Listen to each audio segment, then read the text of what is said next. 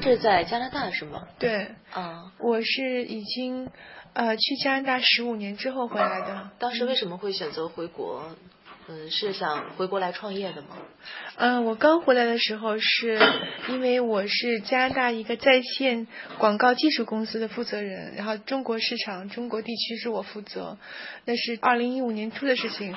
然后做了大概半年之后，我就觉得我要在自己创业，因为我觉得中国的市场呃非常好，而且这是我自己想做的事情，只有在中国才能做，所以我就等于是说到七月底八月初的时候就开始变成自己创业了。嗯，实际上应该是说在国外的生活比较稳定和优越了，是吧？然后回到国内应该是又从头开始。是的，这种怎么会有这么大的勇气呢？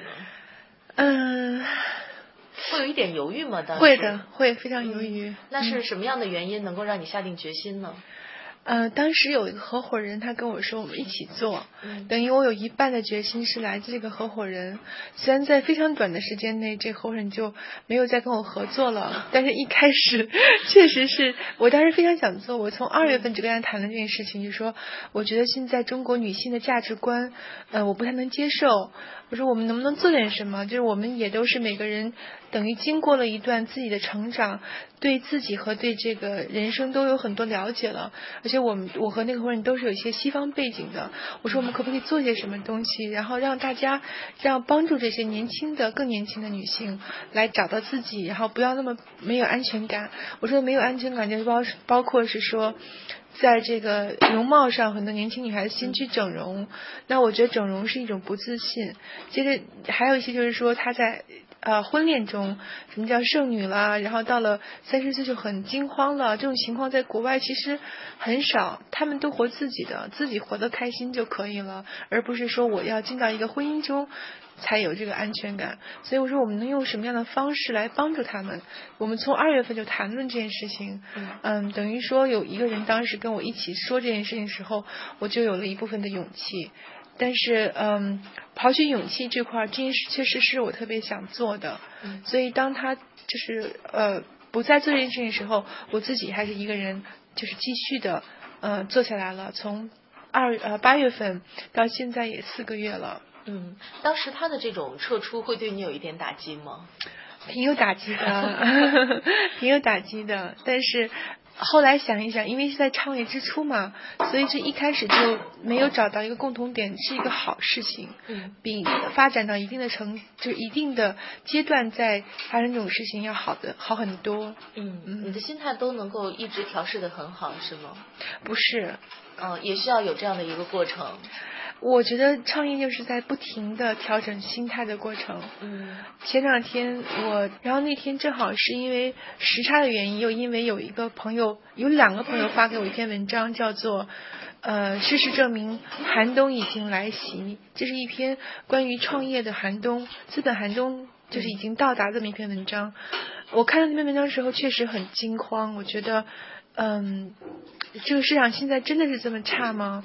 那个时候就非常惊慌，就找朋友聊天，而且聊的时候就是有一点，就别人旁观者觉得你平时很稳，今天怎么说话就开始不稳了。比如说你会别人说什么你开始怀疑，我觉得这是创业中最大的敌人就是自我怀疑，因为嗯。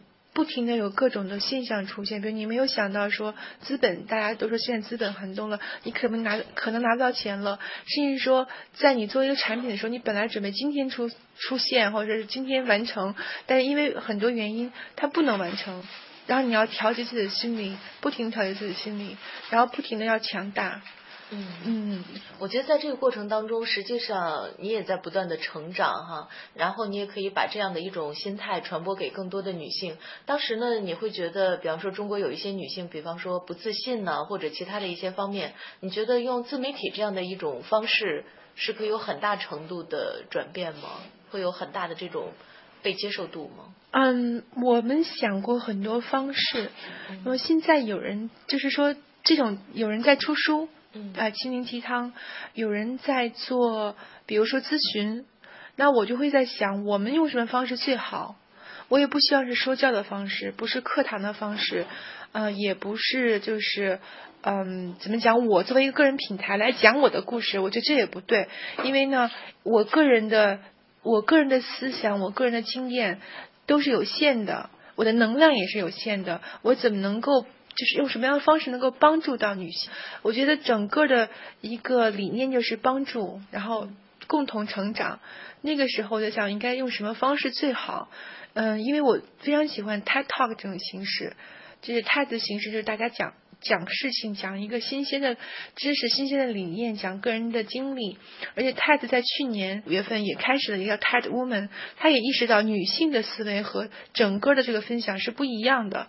所以我就觉得，哎，这个形式可以作为分享的形式。所以我觉得不是自媒体和不是是媒体的关系，而是说用什么样的方式来传递、传播你想传播的价值观。嗯，所以我一开始想应该是用分享的方式，而且不是我来做，而是一群人演讲的嘉宾来做，那些成功的人来做，而且他们用真实的故事才能够帮助到别人。所以这就是呃，我选择用这种。嗯，自媒体当然是因为确实是不是在其他的呃机构中挂靠的，但是它的方式是演讲的、视频的、分享的。嗯嗯，有很多种方式可以呈现你想表达的这种内容，是吗？对。那你会选择什么样的嘉宾放在这样的一个平台上呢？你是想打造平台吗？是的，现在我们已经是个平台了。我个人认为是平台了，因为呃，过一会儿会有一个嘉宾来做我们下一个栏目的嘉宾。实际上，我完成演讲的这十几个。呃，女性现在都是我的一个，像是怎么讲呢？就像团队一样的。我发生什么事情，我就会问他们。比如今天发生什么事情，我会说：“哎，我现在要做个选题，你们怎么看？”甚至我发了一期的这个文章，我并不指望每一个人都看到了，但是马上这个团这个群里人会说：“他说我觉得你这期的文章的题目太弱了。”你为什么没没跟我们 商量？然后，然后这一群人其实变成了，我认为他们是平台。平台不是指一个媒介，平台是指一个就是团队吧，应该是人才能搭构搭建平台。甚至有几个最好的例子，我们现在在做这健康的访谈节目中，我们设计了一个预言姐的形象，就是比如我是预言姐，但是有卡通形象，它会使这个访谈更加生动。一言姐做了三版，第一版放到群里面，大家都会说这不行啊，这不好啊，这不行，然后就说这太差了，然后我们就换了另外一个人，又设计了一版，设计版他们又说这个一言姐长得像老师，像设计师，不像是，然后最后他们才说出那个核心，这人不能代表我们，嗯，就是他们也认为。这个预言或者这个品牌是代表他们的，比如说一群人共同的价值观，一群人共同的形象。他们甚至会说，我们要求一个人，他意气风发，他非常有精神，他不是一个看起来有点木讷的人，他必须非常有精神头。那么这个是代表了这一群人，我觉得这群人就是平台。嗯，这一群人会有一些这样的特质，你刚才总结的，但是他们也不见得就是一定是那种看起来很风光的那种所谓的成功女性，是吗？不是这样定义的，不是的，不是的，不是的，他们在设计。动画人物的时候，这个漫画人物可能是把要把内在的带到外面来，这种精神带出来。嗯，实际上呢，你在做这个女性的自媒体，我觉得现在呢，很多的人对于成功的这个评价标准哈，相对来说也比较单一。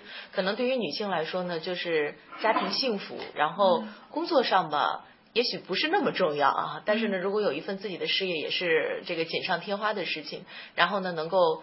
呃，有一个看起来还不错的孩子，或者是两个看起来很不错的孩子，都是很不错的，对对，都很不错的孩子哈，或者一一到两个孩子这样。嗯，评价方式相对来说会比较的单一。呃，你们会在这个平台上，嗯，给大家提供更多种这种对于成功的选择或者是评价的这种理念吗？对，我们的嘉宾都是呃以这种方式来选择的，不是说他。就是我觉得可能现在说的更通俗一点，就是嫁得好才叫成功，对吧？我觉得这是这是太单一了，而且这就是我们不想出现的东西。我们想让一个人认为自己呃成功的定义是要自己找到自己的自我，同时能够怎么说呢？克服困难，达到一个阶段的成长，也叫自我突破。嗯，就是尤其像演讲这个形式，我说它是成功的，但是这个成功是指的是是一个阶段性的，很有可能这个嘉宾过了这五年之后，回头再看他又成长了，他还会说我过去那段时间是成功的。这个成功是衡量他这一段时间的成绩，而不是指就说我要拿金钱来衡量，拿结婚来衡量，拿别人的眼光来衡量。嗯，我觉得这个只要是在进步，学到更多的东西，突破就是成功。实际上，现在有很多的这个自媒体啊，比方说像情感类的，或者是说呃女性类的这种的，很多的时候都在给大家推送一些鸡汤。呃，很多人说这个鸡汤看多了以后就会觉得很乏味。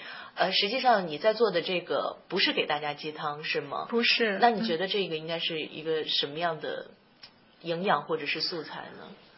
让我想想，鸡汤和我们这，它是它是营养还是励志的？嗯，因为我到我们这来演讲的这些女孩子、女性，她们都克服了一个困难。比如说，有一个比较典型的，她是变性，当然变性是个非常独特的课题。她克服了自己的恐惧，或她克服了自己的犹豫，最后完成了，就说我实现自我，我找我自己的真我。还有一个女性，她是经历了乳腺癌，她经过乳腺癌之后，她愿意回来回来分享说，嗯，其实乳腺癌没有那么可怕。其实你更应该珍视自己的健康。其实当你发生这件事之后，你回头再看，你觉得这种也是一种成长，就是任何一种磨难给予你的是一种成长，你会更坚强了。我觉得你说这是鸡汤吗？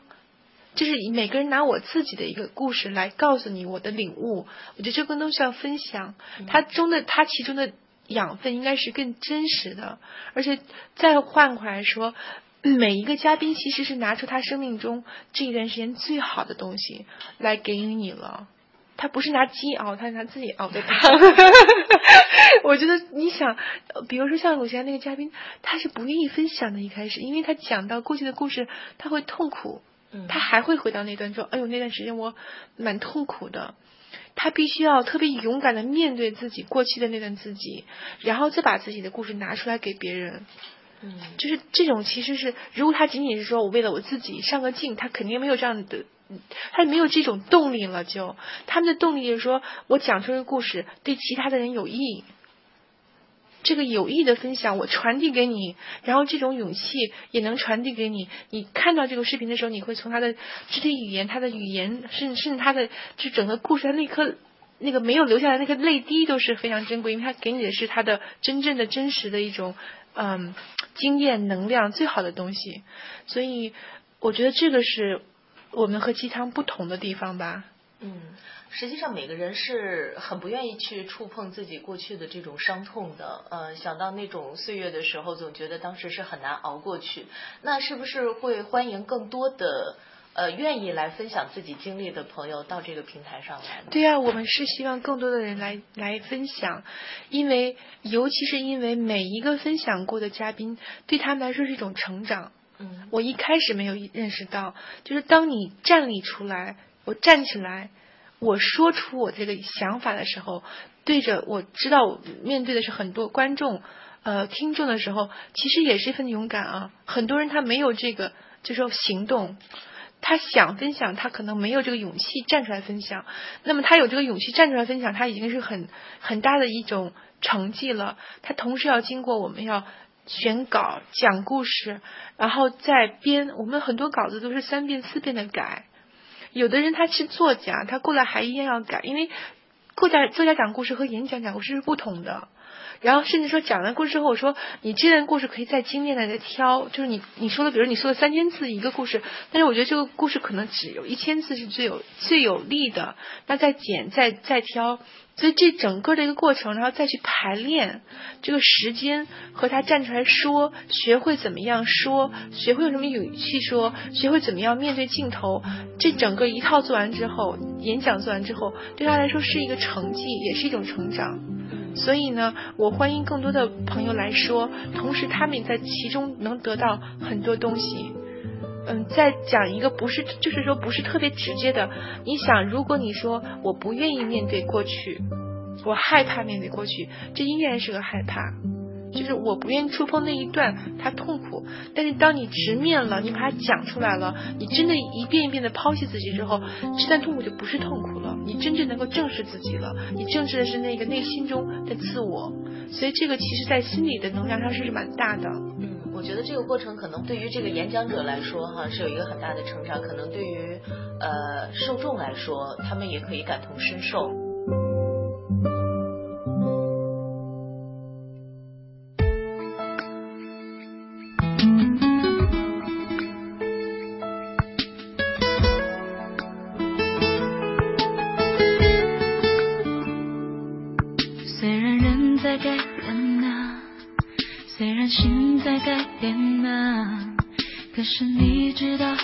是我知道，爱一个人有多好。一杯咖啡的时间，牵手看着落叶飘。那些心和心，那些小秘密，只要爱过的都能明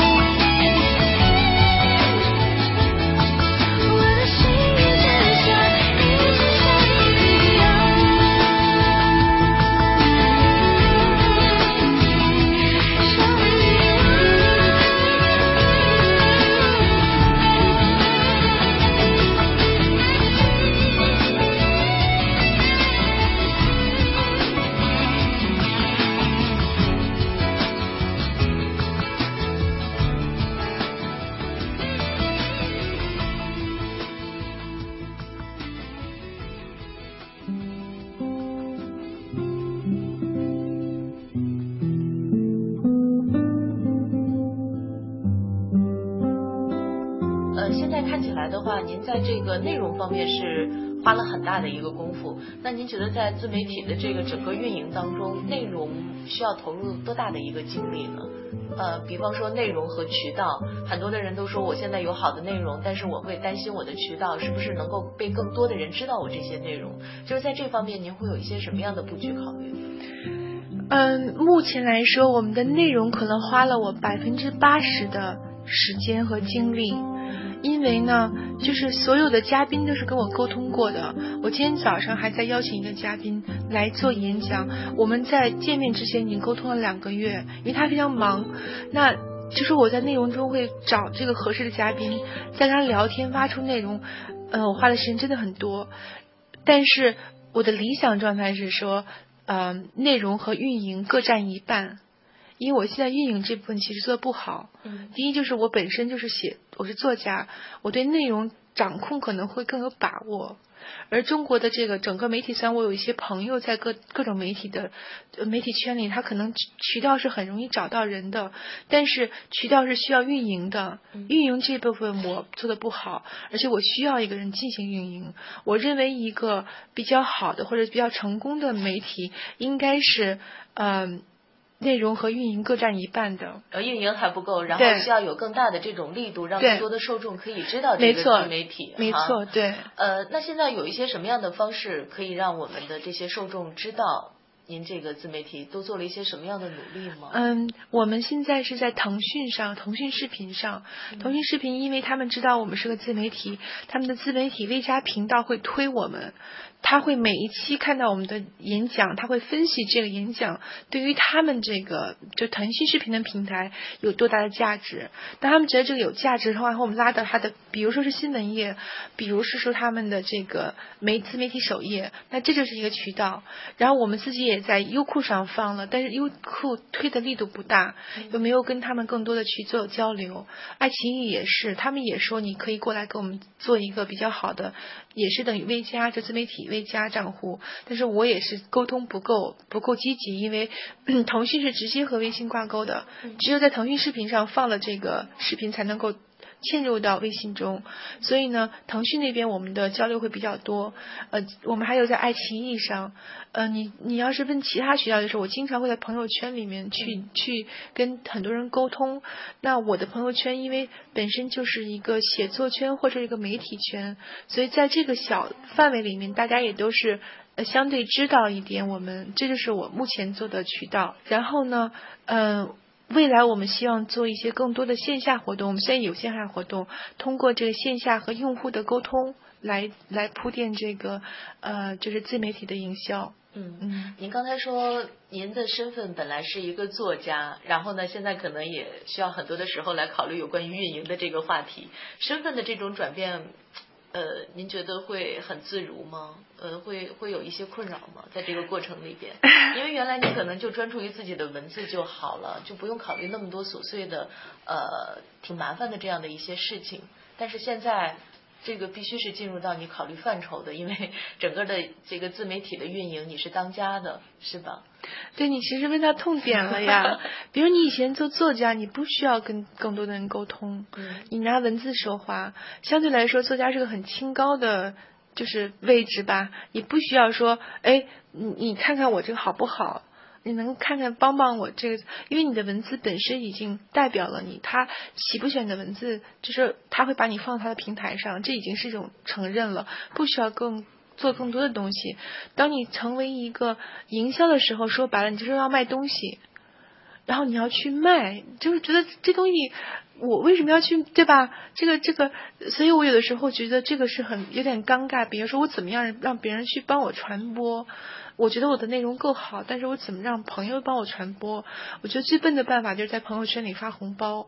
你肯定也见过，比如说大家帮着转发发红包。我觉得这种形式就是挺那个，就是挺挺不自在的。但是我也想象不出更好的方法。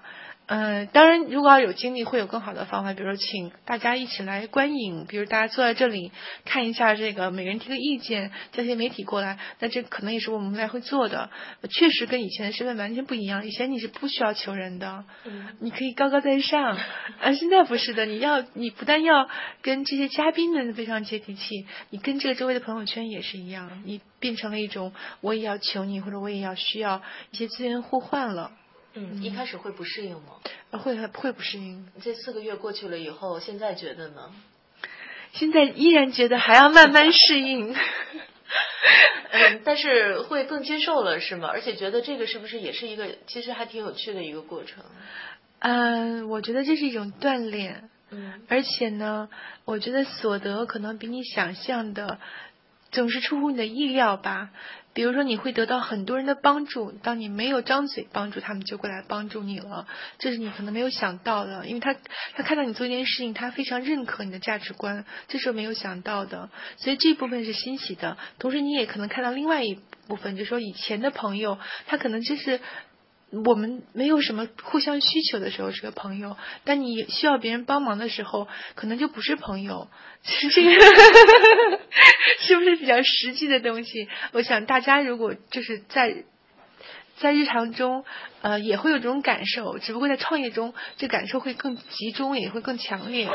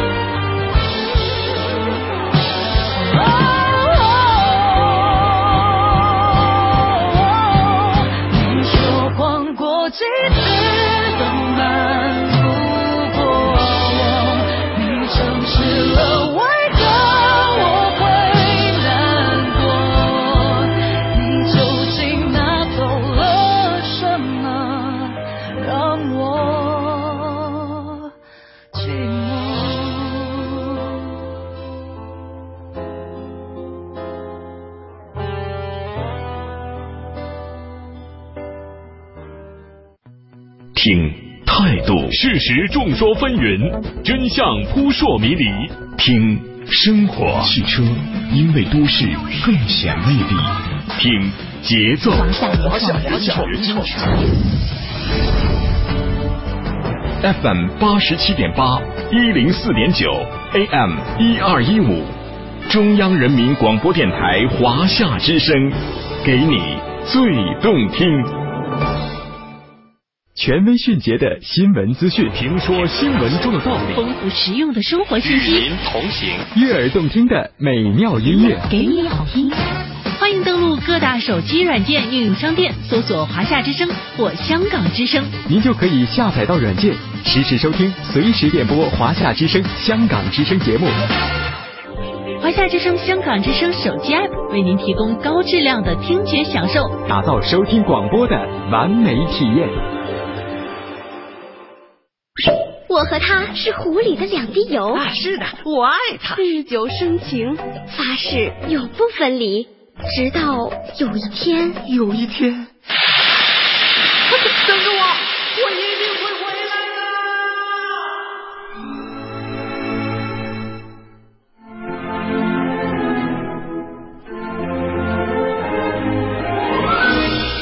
我回来了，他真的回来了！别别别，别过来！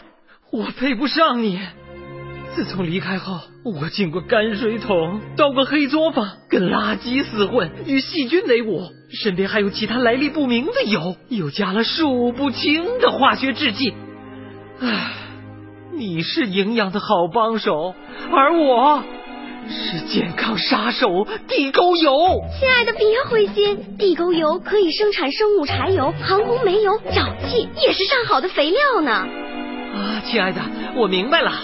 如果你我终将成为地沟油，我们团聚也不该在餐桌，而是在我们应该去的地方。纯净是食物的品质，更是人心的标尺。民以食为天，食品安全大如天。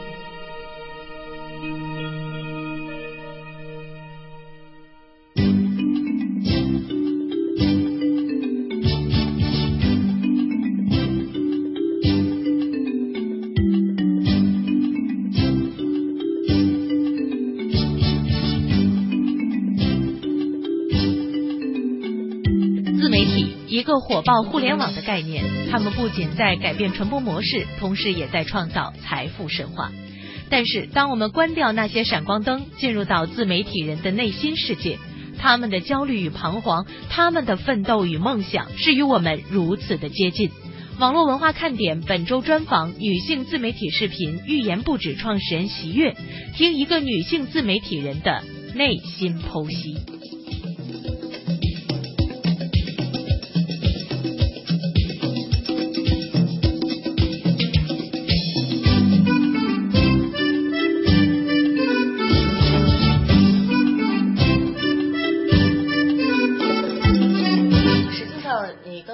到了，就是在创业的时候，可能我们呃现在看到的比较多的就是有关于资本寒冬论这样的一个说法，在运营当中可能会面对很多这种小的，然后琐细的这种事情哈，你要去不断的去克服，会有这种阶段性的成果，给自己很开心、很有成就感的时候吗？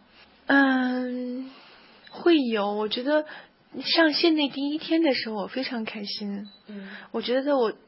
我怎么着也上线了，是吧？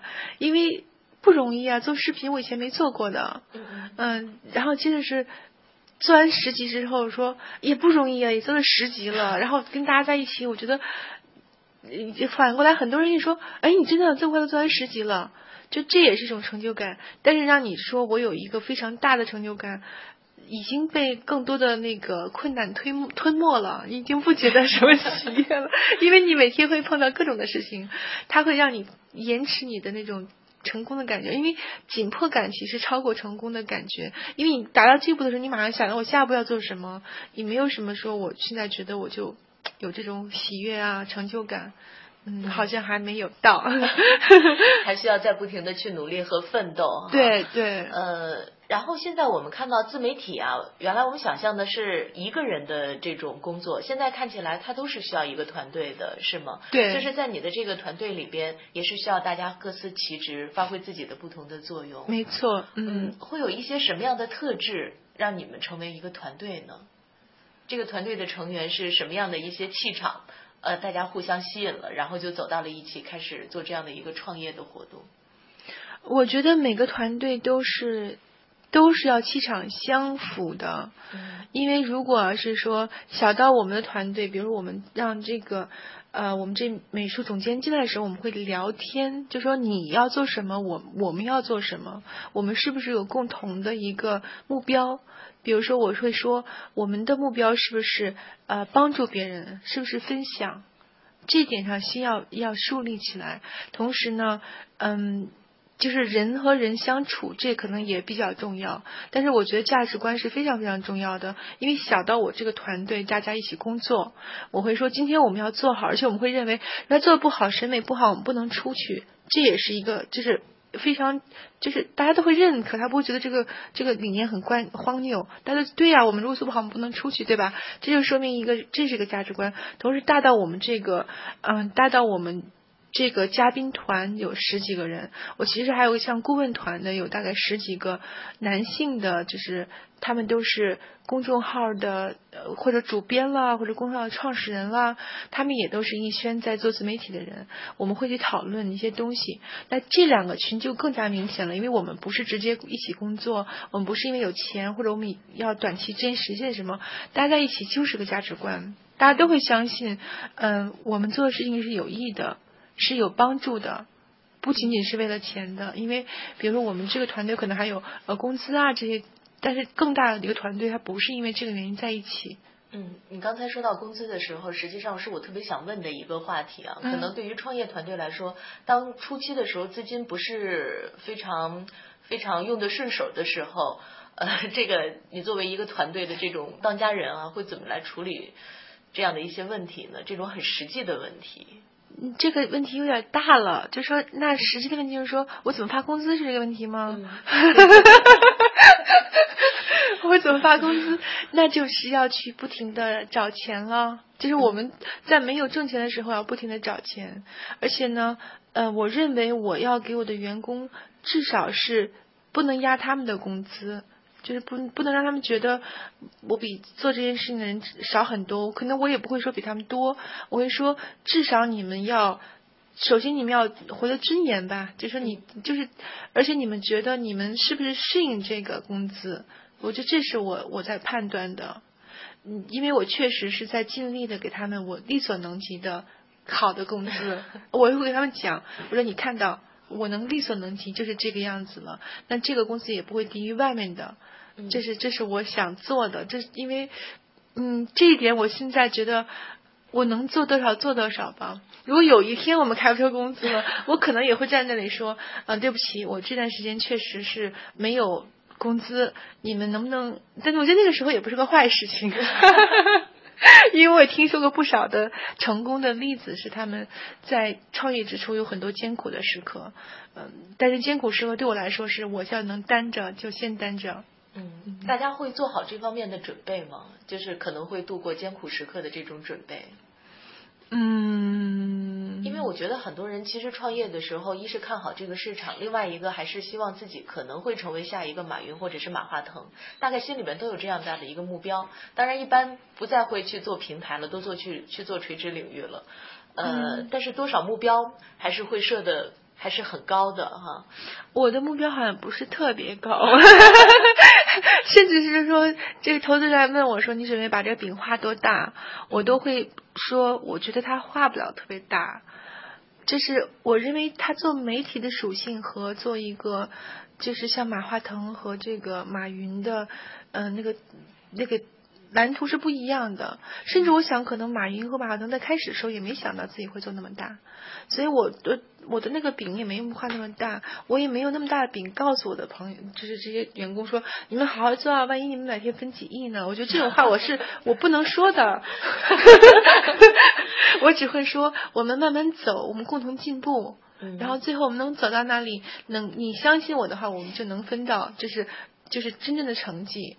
嗯嗯，实际上现在在自媒体领域当中，做每一方面内容的都会有。呃，在女性这块呢，相信你可能也会有这种感觉，也是有挺激烈的这种竞争哈。当然了，你有这种海外的背景，然后呃，可能会有一些这种东方和西方女性的这种比较，这应该算是一种先发的优势。那你觉得在整个的运营过程当中，您的这个自媒体它的这个最大的优势是呈现在哪里呢？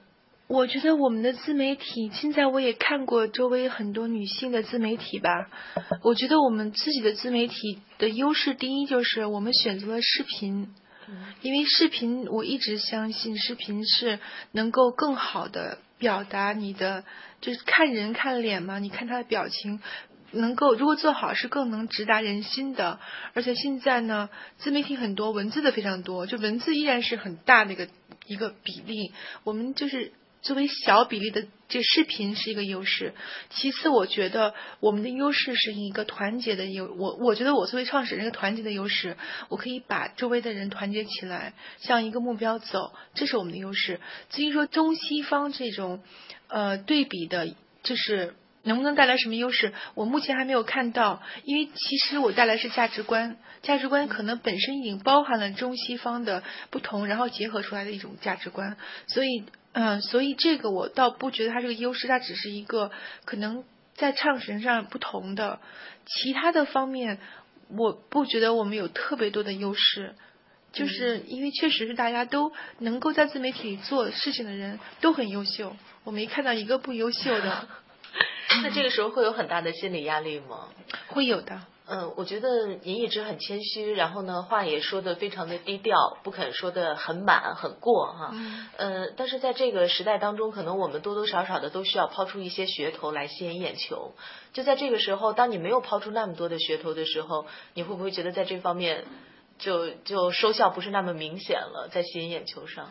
我需要学会抛抛噱头，这是真的，这是真的。因为我发现，呃，噱头这方面是我，我以前写文章也是一样的。我一直认为，真正的东西不需要特别的有煽动性，就真正好的东西不需要煽动性。但是做了这个平台之后，发现确实需要煽动性。比如我们自己是也写了，我们是中国女性的 TED Talks。我们在开始写的时候也写过，我们是中国女性第一视频平台，因为没有拿女性视频做平台的。但这种噱头我平时不特别好意思跟别人讲，因为我怎么能说我自己第一呢？我不好意思讲。但这个东西如果作为宣传，我要慢慢学会适应它。嗯嗯，要适应它。同时，我觉得在这方面我比较吃亏，就是因为嗯，我一直是在大公司里面做，就是我。我的整个的这个整个的履历都是在嗯加拿大的大公司，然后世界五百强的大公司，在大公司中你确实是要做的非常嗯理性，然后你是要跟你不需要特别的具有一个煽动性。那在中国的文化有一些不同，因为当你在做媒体运营的时候，你确实要站出来，你需要非常大声。然后我其实有点有的时候会刻意的，比如说我平时在。嗯，加拿大你会穿的比较随意。那现在我出席场合，我会特别注意把自己打扮的非常的嗯专业，或者是说看起来比较漂亮，因为这也是一种宣传。你作为女性，你代表一种女性的一个品牌，所以呢，这也是我在学习的。嗯，这是你的问题吗？嗯。是我的问题。我有我这个样是非常需要学习的。就是现在很多的创始人会把自己呢，也是作为宣传的策略当中的一个重要的组成部分，以个人的形象来代表呃整个团队的这个形象。你也是在这方面，您刚才说，比方说出席活动的时候会打扮的更专业、更漂亮一点。对。其实也是在这方面在做着一些努力，是吧？对对。嗯，希望以个人的形象来代呃代表整个团队的这个形象。对对。我甚至相信我们平台可能跟别的平台表现出来的形式可能也不会太一样，因为现在有很多女性的品牌也在这个市面上。其实每一个创始人也代表了这个品牌的气质。我相信我们这个品牌的气质可能会更知性一些。嗯，然后呢，虽然是勇往直前，但是内心更强大，而不是外表更强大。我觉得这可能是我们会带来的一种气质。我觉得您身上正是有这样的一种气质，而且，呃，我一直觉得你刚才特别有意思，就说我怎么好意思说我是第一呢？我怎么好意思画那么大的饼呢？等等这样一些内容哈，就实际上还是在非常踏踏实实的去做这样的一些工作和努力。那么这四个月过去了，呃，你觉得是不是已经度过了初创时期最难的时候？后面的发展差不多应该已经走上轨迹了吧？我觉得我们还没有度过初创期，还没有度过。对，我们因为现在呢，怎么说，在领域中已经有一定的名气，嗯，但是说你让我说我达到我要的预期的名气还没有。嗯，这样我觉得这么说的话比较公平，因为我今天早上也在跟我这个呃就是嘉宾在谈，他做的已经很成功了，他依然觉得自己没有度过这个初创期的艰难期，因为我觉得很多自媒体都是觉得步步为营的。嗯，又大家也是在说寒冬嘛，你看现在大家都是在，没有一个人说我高枕无忧，都是有这种感觉，所以我并不觉得我已经度过了初创期。我觉得我唯一好的或者特别自豪的，比我四个月之前有安全感，就是我有团队了。不光是这些团队，这个摄影师也过来了。不光是这些团队，我还有一群就是嘉宾了、顾问了在帮助我。我觉得这个是我现在觉得强大的地方，也就更有信心的地方。不是自己独立的在那里去打拼，而是有了可以更多的商量和合作的这样的一些伙伴啊。这些伙伴也带给了你很多的力量。实际上在。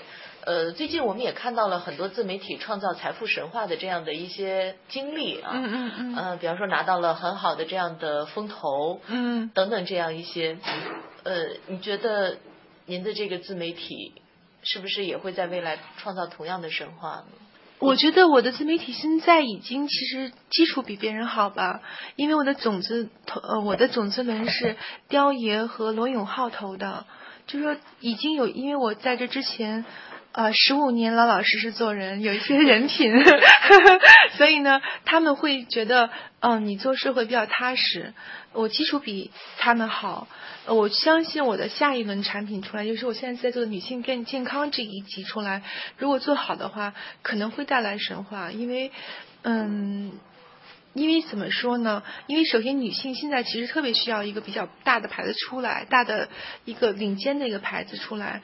呃，其次就是说，视频这块也需要一个女性女性类的这么一个一个代表吧。那。我觉得压力不是在别人，是在我自己。我怎么样把自己的这个产品做更好，那么它就会有神话。如果自己没有达到我自己的预期，我就你你怎么能够要求别人来去把你看成一个更好的产品？我觉得在这个循环中是一个良性循环。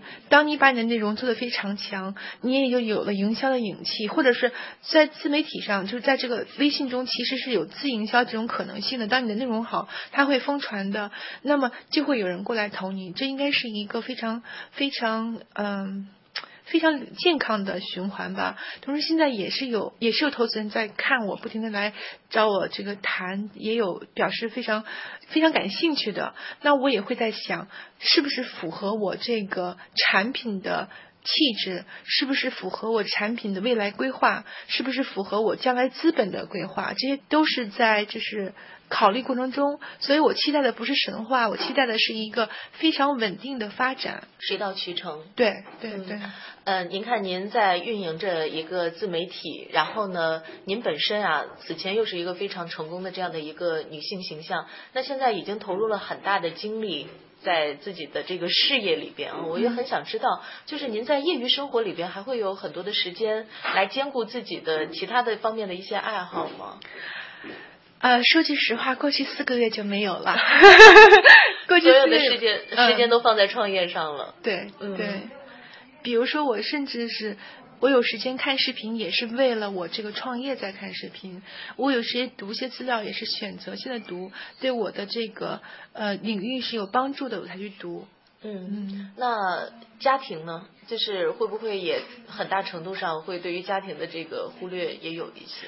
对我孩子和老公都在加拿大，所以我一般是隔一个月飞过去一次。我觉得现在这个时间确实呃压力比较大，然后有很多东西正在我们要做后期。如果我不盯着的后期的话，我会担心他做不好。所以呢。家庭在一开始的时候肯定是跟事业有一定的呃冲突的。嗯，我觉得这对所有的女性呃创始人、女性的一个创业者都是一个不能忽视的问题。嗯，那您先生也很支持您在这方面去做创业是吗？对，这是必须要 必须要达成协议的。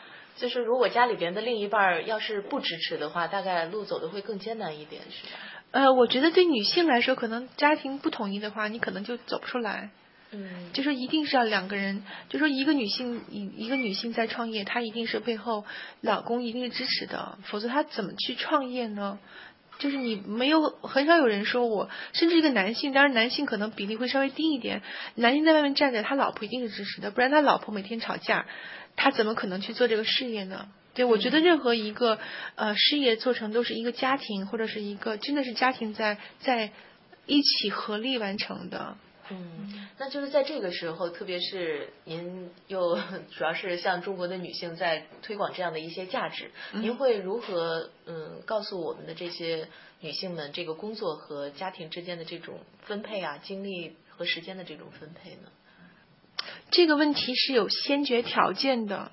就当你选择你的爱人的时候，你选择的是一个我要做一个贤妻良母的角色，还是说我在这段感情中已经是一个非常平等的人？你有事业，我也可以可以有事业，所以我觉得，呃，这不是一个事业和呃家庭这种平衡关系的这么一个事情，它是有先决条件，是当你。走入这个社会，你怎么样设定自己的社会定位？然后同时，当你开始创业的时候，肯定会要跟这个家庭有一定的冲突。你要分配的最好的就是你跟你的另一半。谈好，然后在中间找找平衡，而不是一个时间的平衡。嗯，是一种，就是我在这个角色中，我能不能让他现在多做一点家务，我少做一点；你多陪一些孩子，我少陪一些。那这个是一个平衡，而不是一个绝对的平衡。我可能在这段时间，就是因为在呃初创期间，肯定会大部分时间，绝大部分时间在工作上，少部分在家庭中。但是也许进到中期的时候，就不会那么困难了。嗯。也就是说，这种平衡是一种动态的平衡，对，是吧？对，这样说比较比较精准。嗯，它在不断的发生着这种变化。对，呃，很多的时候，女性当她投入很大的精力在她的事业当中的时候，她可能在其他的一些方面会忽略。但是现在女性好像在这方面已经有很大的这种调整了，比方说。呃，给人的感觉会更自信，呃，出来的时候整个的妆容呢也会非常的精神哈。嗯。那是不是就是你们也会在在这个平台当中把这样的一些理念贯穿给这个广大的女性受众？我觉得我们这平台就是代表这么一个形象。就前两天我们在做这个预言姐的这个漫画形象的时候，我们设计的是有一个抱着孩子的一个预言姐，有一个是穿着套装的预言姐，有一个是在跑步的预言姐。于是我想起我们有个嘉宾说的，他的要求就是说，我在家里当妈要当个好妈，在外面工作要做个好好，也要做个好工作的，就是。呃，也要成为一个有事业的女女性，同时还要有学习，就不是说我停止不前了。就大家对要求其实很高，等于说他要求自己在每一个地方都要做到一定的一个标准。但是我觉得这个标标准是不是不可能实现的？嗯，所以我觉得我们这群人就是这种，告诉你你要有事业，也可以有家庭，同时你还要兼顾健康。